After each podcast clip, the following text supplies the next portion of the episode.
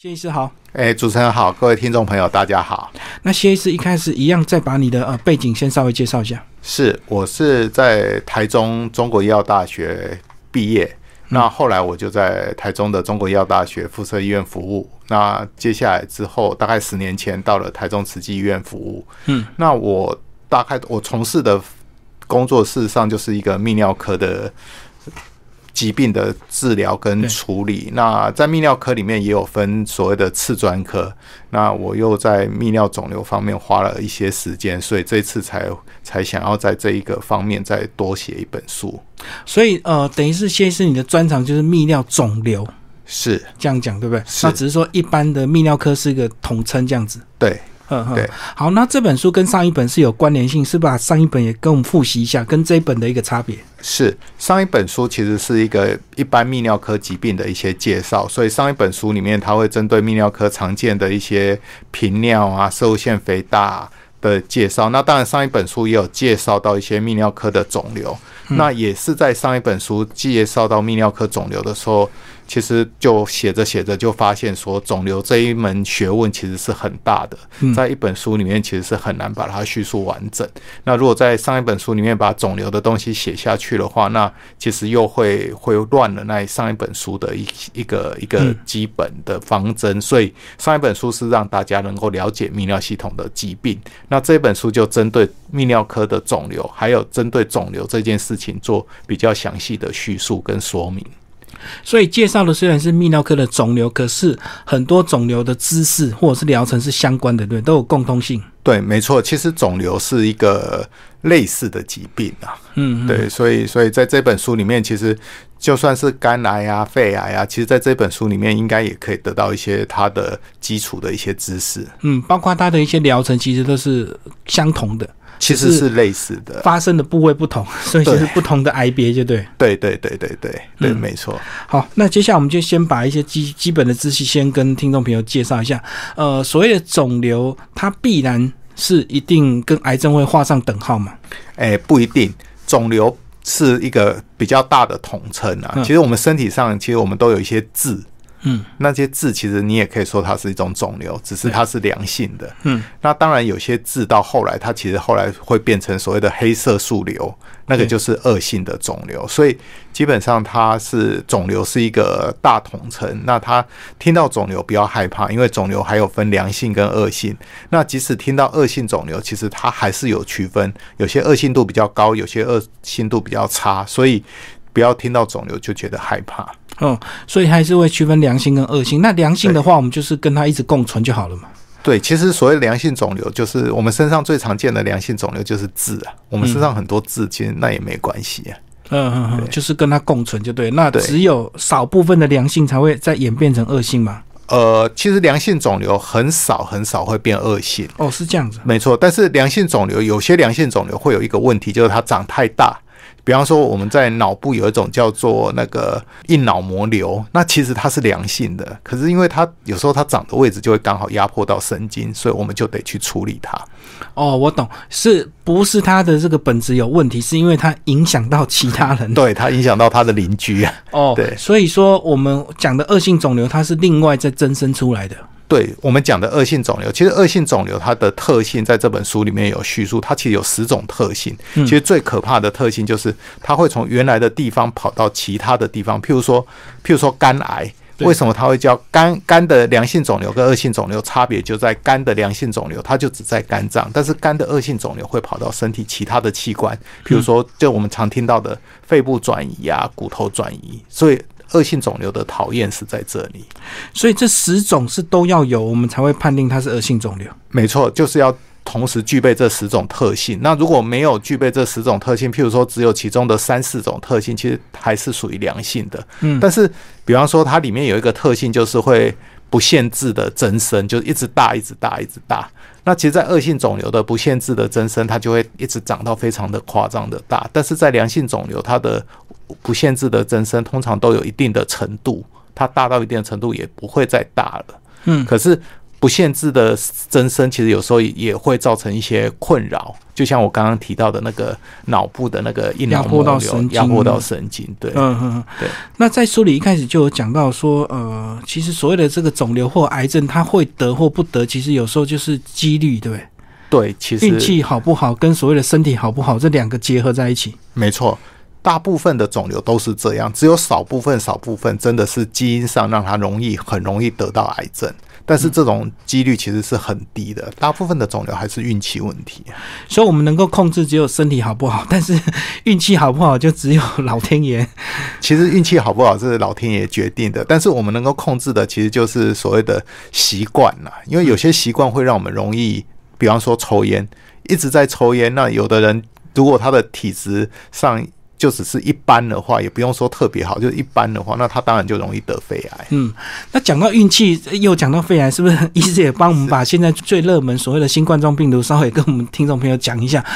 他很多人会得，在同一个空间或者是家人一起吃饭，为什么有些人会得，有些人不会得？是不是也是运气的问题？其实这个是运气加上习惯。其实哦我们可以去注意，有些人饮食习惯其实就很好，譬如说有些家庭里面他吃饭他就公筷母匙，嗯，然后他吃饭的时候他就不聊天，对就不会口沫横飞。哦，那是其实他这样子，他要生病的机会当然就比较低。嗯，像这个新冠病毒这个东西哦，其实它很多还是飞沫传染。嗯嗯，那那口沫横飞，那你又又又又又又所有的人的筷子汤匙都一起搅在一和，起，对，那那当然几率就会比较高。嗯那那那当然，最后一样把病毒吃下去，每个人身体的抵抗力也有差。有的人的身体抵抗力很好，他吃再多，他好像也不太有事。嗯但有的人的这这有点像像开车一样，有的人一天到晚闯红灯，他运气真的很好，他就一直没出车祸，这也是 有。可是问题是，照机会来讲，你一直闯红灯，你早晚该出事啊。对中奖的几率就会高。对对对对对。哦哦，哦所以这样子在同一个空间的话，遇到确诊的话，其实有时候会得不得的话，也是要看病毒量跟你的身体，或者是看你的运气吗？是这样子。呃，当然了、就是说一样的空间里面，大家都暴露在一样里面，就像。譬如说像钻石公主号，它里面对对对那明明就那么多人窝在一起，但是有的人得，有的人不得，那当然跟他身体的抵抗力、他的运气就有关系。可是，在大家都在同样的条件之下的话，如果譬如说大家的运气都差不多的情形之下，那你的习惯就就就是你能不能存活的关键了。哦，就是你如果说常常乱 摸，然后不洗手的话，你可能你吃到的病毒量就比别人多。对对对对，那那当然就比较容易阵亡啊。所以这样讲，其实跟刚刚我们聊到这个癌症也是一样的意思，对不对？对，其实大部分的疾病都是这样，嗯除非是一些先天的遗传疾病，那个就没有办法，父母生下来就是这个缺陷。但是大部分的疾病其实都跟自己本身的运气还有自己的习惯有关系。嗯嗯，嗯对好，那呃，我们在聊这个呃泌尿系统相关的一个癌症，先帮我们讲这个比较容易这个或者是这个呃几率比较高的大概是哪些部位？其实以男生来讲，射物腺癌还是男生最多的，啊最高对，嗯那射物腺癌的话，其实事实上它就很多时候都是身体上的运气的问题，就有的人就容易得到射物腺嗯癌，有的人就不容易。可是其实人只要活得过久，射物腺癌得到的机会就会很高。这射物腺癌是跟年纪大小有关的疾病，哦，所以就跟失智一样嘛，这个失智也是跟着年纪的比例，对，越年长它就比例越高。对，没错，没错，嗯哼没哼错。那但是射腺癌哈，大部分的射腺癌其实都很好治疗。要有一个数据大家要理解，就是说射腺癌的病人里面，一群射腺癌的病人里面，其实大概只有一半会真的因为射腺癌死掉。嗯，另外一半其实都是因为其他的原因离开这个人世间，比如说心脏病，比如说中风。哦，因为它已经很年长，所以是其他的病。一方面是年长，一方面是射腺癌，很多人可以跟医师配合的很好，所以其实他事实上虽然有这个癌症，但是他一直控制的很好，他就跟高血压、糖尿病一样，他可能就只是定期回医院追踪而已。这就一起个共存就对。对对对，一直共存，但是他会因为其他的疾病夺走了他的生命。那跟洗肾患者是不是也是一样？只要你这个定期回去洗肾的话，其实也是不会有其他的一个问题。对，其实也是类似啦，就是说洗肾的患者在台湾是因为健保大家照顾的很好，所以让大家去洗肾这件事情比较没有经济上的负担，嗯那所以就可以好好的配合医生。那其实，在台湾能够洗二十年的人非常的多，跟美国比起来差非常的大。哦，因为我们对交通方便又不用钱。对对洗肾对方便就负对担负担上差很多。嗯， 那女性的这个泌尿系统大概有哪一些？女性的泌尿系统其实跟男生来讲就少掉了射物腺和那些外生殖器啦。嗯那女性的泌尿系统的癌症最多的应该还是属于膀胱癌。嗯，那其实男生的膀胱癌也不少，只是说男生多了一个射物腺，所以射物腺得到了冠军。嗯那要不然的话，膀胱癌其实是泌尿系统癌症里面蛮多的一种肿瘤。女生的膀胱癌不是因为憋尿的关系吗？呃，其实跟憋尿应该没有关系。女生的膀胱癌其实，女生的膀胱癌跟男生的膀胱癌的原因其实也是一样啊，它大部分还是也是刚刚前面讲的运气加上生活习惯，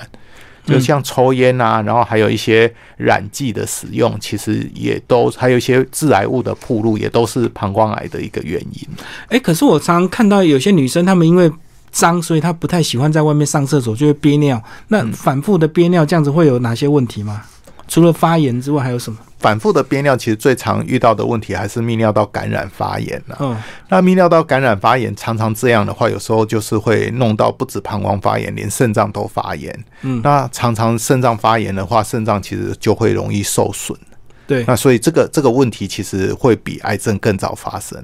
哦，所以它跟癌症不是必然的关系，就对，对对对哎因为发炎一定是更快反应嘛。对对对，会让他更不舒服。嗯嗯嗯，好，那在书里也有讲到一些呃癌前的一些检查，那医师是也把我们现在所谓的传统疗法会做的一些检查，大概都介绍了一遍，对，所以等于等于是一个癌症的百科全书这样子。是跟这我们本讲一下大概有哪一些？其实一般的这些检查哈，在所有癌症里面，大概也都不外乎这些检查。其实就从最基本的超音波、X 光、电脑断层。那电脑断层之后更进阶的，就是会有核磁共振，还有核子医学的检查。对，那这些检查都是一些癌症病人所会接受到的一些检查。那我之所以会想要把它都写下来，是因为很多人其实搞不太清楚电脑断层跟核磁共振啊，或者是核子医学有什么差别，所以就在书里面做了一些描述。对，包括我们比较不常遇到的这个正子摄影，我们也搞不清摄影的目的是什么。其实正子摄影哈，它的原理就是它可以在身体上的一些，可以我们把一些东西，我们讲一个最有名的正子摄影，就是就是来找癌症的那个正子摄影，它嗯其实就是把葡萄糖做一个标记。那因为我们身体的肿瘤细胞会消耗比正常细胞更多的葡萄糖，所以它会比较所以明显。对它就会比较明显，所以那个地方就可能有癌症。可是这个正子摄影它会有一个一个死角，就是比如说像我们的脑部，还有我们的肝脏，它的代谢葡萄糖的能量也很高，它跟癌症代谢的葡萄糖量可能也差不多所以。看起来一样就对。，对，看起来一样。所以譬如说，我们如果今天要找肝癌，用正子摄影去找肝癌，就会就会找不到。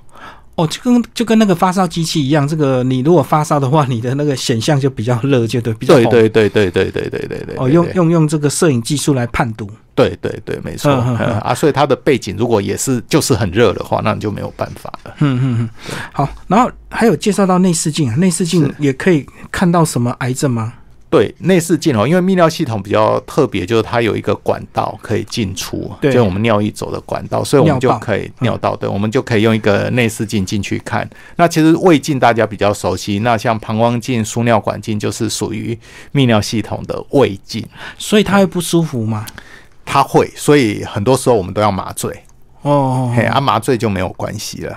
对啊，因为我们如果照胃镜的话，都会照到那种一一边照一边呕吐嘛。对对对，所以现在胃镜也有无痛胃镜的，对哦，就是一样样麻醉的对，原理。哦就麻醉下去就好就就就可以解决。所以它不舒服是因为那个管子还是有一定的这个口径，是不是？对，一定啊，一定一定要嗯有一定的口径，而且其实把一个东西伸到身体里面，一定不舒服的。是是对是。好，然后检查完之后再来，还有讲到这个呃六项医疗原则，是，医疗原则是有有哪哪一些？其实就是主要对于癌症的治疗啦。它癌症的治疗其实大部分就是说，我们会把癌症做个简单的区分，就是说，对它如果是局限在一个地方的癌症，我局们部对局部的癌症，其实事实上我们就把局部摧毁就好。所以很容易就是切除，对不对？对，比较容易就是切除，要不然就是用高能量去破坏，譬如说用放射线、用高温或者用低温去做破坏。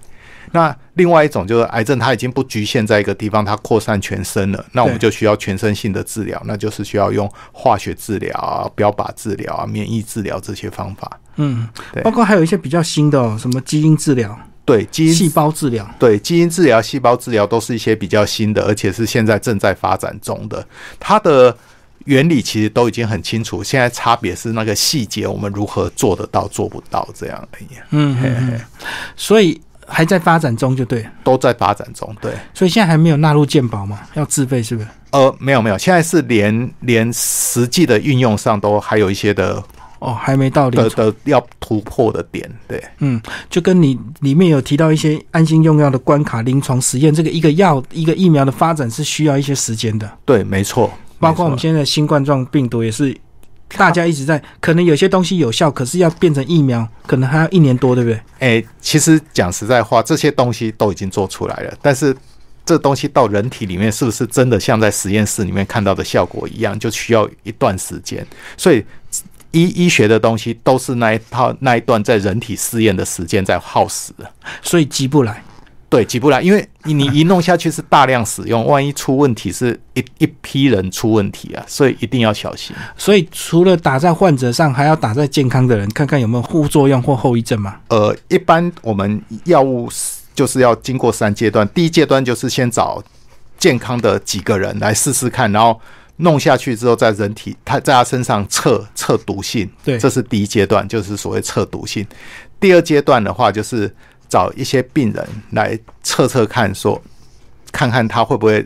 让病人发生什么事情。嗯，那第三阶段才是找一大批病人，然后把它分两组，一组是用这个药，另外一组是用现有的治疗方式、哦来比较看对照看组，对对，看看它是不是比现有的对照方治疗方式好。如果确实是，那这个药最后才会上市。嗯，对所以一般流程都要一年多以上嘛，吼。对，这这还算快的。是啊，是对啊，对因为大家都在看，诶，怎么每天看到很多各国都在努力开发一些什么解药，可是对变成疫苗，那又是另外一个另外一回事。哎、其实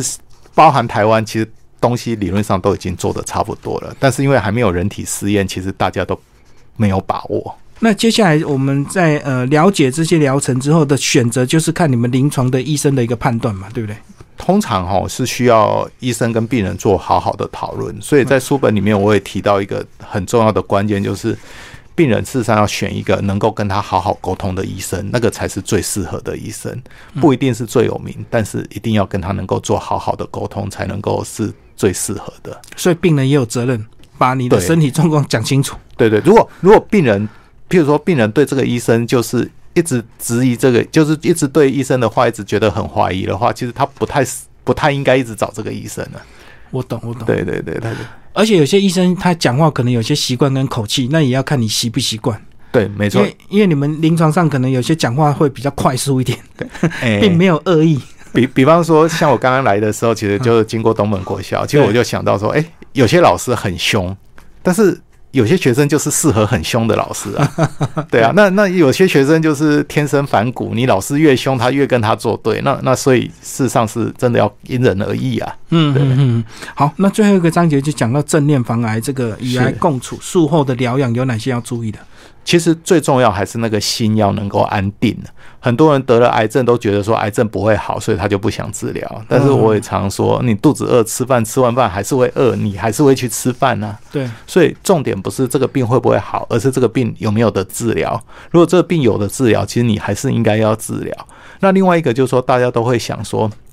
那我得了癌症治疗之后，我最后也是会死掉啊。那就算了。 对，他就算了，就不讲治疗。可是我说，哎、人出生就该死啊，嗯对啊，人如果都不会死的话，祖先都在，我们现在其实是没有我们的地位的啊，这是实在话。那重点不是在于说你该不该死，而是在于说你当下你该做的事情你做完了没？假如你这个疾病就还有的治疗，就还可以治疗，那你就该把这些事做完啊。嗯对啊，真的都做完了之后，真的就是就是无计可施的时候，那时候是上天真的要要要找我们回去的时候，我们再回去嘛。我们是总不能事情没做完就走，这这也不是道理啊。嗯，对，这种好像都发生比较年长者身上，对不对？因为他觉得啊，反正活到这把年纪了，哎不要再积极治疗。其实也没有啊。其实年真轻正也会这样想啊，对对对，其实有些长者他反而更有智慧，他反而会能够处理这样子的状况。是那反而是有一些中年人，就是因为癌症大概都中中年以后才开始会得到的，有的可能就是正在意气风发的时候，然后就得到了癌症。其实像最近我有一个病人，他得了癌症之后，他就他就不太想工作了。那我跟他讲说，你不对啊，你这个癌症我这样子治疗下去，他会控制好啊。那你都不工作，那你到最后人还活着，钱花完了，那你会很惨啊。哦，更惨，对，没对钱花，对对对对，所以我就一直鼓励他去工作。那最近他也才回到职场上重新工作，要不然的话，我说，其实很多时候就真的是这样啊。因为你你你你你觉得你得了癌症会死，可是问题是你跟医生配合的很好，你还还真死不了。那那你就不工作，那就不行啊了。对、嗯，哦，所以他等于放弃太快了，对，没错没错，因为他就觉得人生黑暗了、啊那我说，可是看起来就不像这样啊。嗯，对，啊，所以跟那个医师好好的配合，其实很多癌症有没有什么哪个部位的癌症是很难处理的？其实哈，最难处理的还是人心啊呐、嗯，病人心态的的问心啊题呐、，对对对对，再难处理的癌症，其实在医学上都有所谓的 SOP，大家现在很喜欢说 SOP，在西医上面其实真的只有很少很少的疾病大家不知道怎么治疗，大部分的疾病大家都知道该怎么治疗，其实就照着这样去做，效果都会不错的。对啊，因为你你你里面有做一些图示啊，就说其实是很多部位的癌症其实还蛮多都是用切除就可以治疗它的根本问题的。对，很多的，其实，在医学上的疾病哈，真的大部分我觉得难以处理的还是人心，这也是我我我会出这两本书的原因呢、嗯因为我觉得就是大家对疾病本身本质不太了解，所以有这些的误会，所以其实。并不是疾病真的要人怎么样，而是人心让自己慌了。嗯嗯，对。那回头我们刚刚来讲这个，刚刚我们讲到这个会得癌症或得恶性肿瘤，有一些是几率，再加一些生活习惯，然后身体的一个问题。那到底有哪一些要注意的？就是我们在泌尿相关的一个癌症，我们有哪些生活习惯要注意？其实这些哈，大家听起来会觉得像是老生常谈，但是确实就是这样。就说你要多吃食物，少吃食品。嗯，所谓加的工的不要吃就对。对对对啊，所谓的食物就是当季、盛产、在地，嗯这些东西就是。那那其实多吃青菜水果，少吃点肉类，这些都对身体是好的。嗯，然后所谓的起居有时、饮食有节，这些都是必要的。那这些东西其实你要说它难吗？其实真的很多人做不到。那可是这些东西真的是最根本。我讲一个最直接的，就是说，我们可以想象，在二三十年前的人们，其实没吃那么多肉，也没那么多食物可以吃的。嗯嗯所以我们的身体的设计本来就是过那种生活，是这二三十年其实太富裕了，所以我们对真的都吃太多。那我们身体的设计没改变啊，我们身体的设计要改变，要经过好几代的基因的改变，嗯，根本就没有。所以我们现在还是过着这样子。呃，就是就是大吃大喝，或者是跟以前的人这样子不一样的生活习惯的话，那身体当然就会出问题啊。嗯。所以以前的人都是要花时、花体力、花劳动去猎捕食物才有肉可以吃，我们现在是随时每天都可以吃到饱，好像没错，没错，没错，没错。然后现在又不太运动啊啦，因为太方便了啊。嗯嗯对啊，那以前的人随便出个门也是要走很远的路啊。哦，因为以前交通不方便。对对对对，而且所谓的以前也不过就三四十年前，可能是我们的父亲或者是祖父的时代，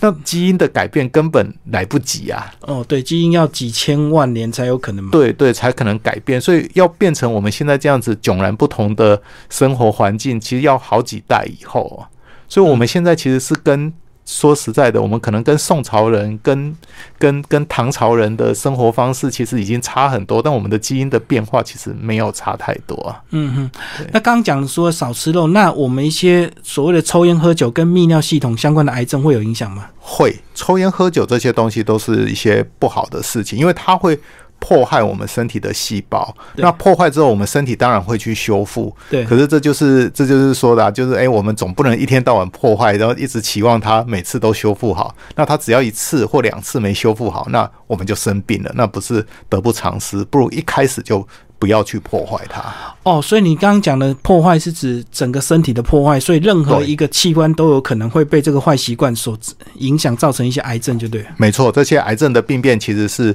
是几率问题啊，所以抽烟其实也是膀胱癌的一个一个很主要的原因啊。然后喝酒其实对身体的伤害其实也都是很确定的。那一些像譬如说槟榔啊，或者一些致癌物质啊，它其实本来就是会造成很多全身性的问题啊。嗯嗯嗯。然后现在如果说真的得到癌症要切除的话，现在呃还是所谓的传统，还是有所谓的微创，让轻轻一个点就可以把你这个割掉一些癌症的部位。现在的微创手术已经很进步，所以嗯它在身体的体表上造成的伤口是小的，嗯但是其实它的差别，也就是在身体的体表造成的伤口小，在身体内脏里面该拿掉的器官还是被拿掉了。哦，那这个器官被拿掉，在身体里面它会存在都有它的意义啦。对，那当然，因为得了癌症不得已才拿掉，那所以如果可以，还是能够以保留为原则。微创虽然造成体表的伤口变小，可是你的器官还是被切除，就对。对对对对对对，所以还是一样。所以这个有时候伤口的大小哈、差别也在开完刀那那那五天十天而已啊。那当下的感觉，对对对对，因为毕竟开完刀说那个一点，一个月后其实事实上微创跟传统手术的差异也没那么大了。嗯但但是我们不能够因为这样子就就就就说就不啊。怕癌症，对对对对，这这这就比较不合理。嘿因为你毕竟还是有个器官被切除，就跟那个对胆囊炎一样，不是发炎对都很很多，就是建议都切除胆囊，切除胆囊。对对对对，其实其实那个最主要的原因是因为你如果不把胆囊切除，你要把胆囊切开，东西拿出来，再把胆囊缝回去，其实那是更困难的一件事情啊。嗯所以就干脆直接胆囊拿掉就好了，又快又又又干脆。然后胆囊其实在身体里面占的功能其实还是有，因为胆囊真的切除掉之后，就是吃太油的东西就很容易拉肚子。嗯对对对，因为没有胆汁的储存。对对对，所以还是还是会有影响，只是说相较之下，如果你真的只是把胆囊切开，里面的东西清一清，再把胆囊缝起来，其实大部分再破掉或者再发生更多问题的机会就更高。所以两三年后可能还是结石嘛， 所以又要再处理一遍，就对。对对对对对对。所以一直反复的开，不如直接拿掉是最快速的。对，那当然，或许再过几十年之后，医学上有再更进步，那可能可以不需要这样处理胆囊炎了、嘿啊嗯嗯但是那也是以后的事啊。对，目前还是有点极限，就对。对对对，嗯嘿好，今天非常谢谢呃谢登富医师为大家介绍他的新书哦，《蜜狐里的癌变》，然后博士智库出版，谢谢。谢谢。